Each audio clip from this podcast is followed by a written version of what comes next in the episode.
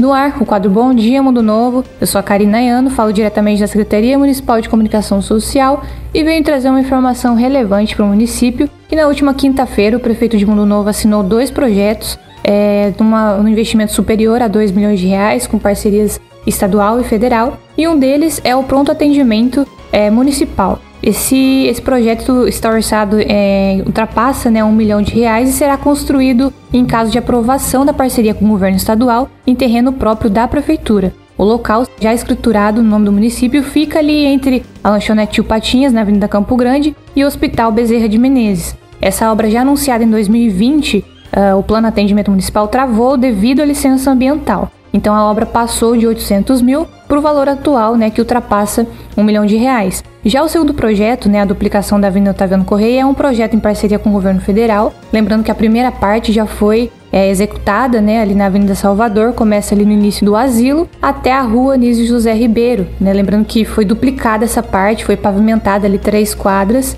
e né, através da emenda do deputado Vander Lobé. E agora a segunda fase nesse né, novo projeto, assinado na última quinta-feira, prossegue da rua Anísio até a rua Ermelindo Alves, restando apenas duas quadras até a BR-163, realmente para ser duplicada essa Avenida Otaviano Correia. Lembrando também que esse custo ultrapassa 1 milhão e 100 mil reais né, do governo federal, através também do senador Nelsinho Trade. E é claro também né, com a parceria com o governo municipal, quase aí 190 mil reais. É isso, esse foi mais um quadro Bom Dia Mundo Novo.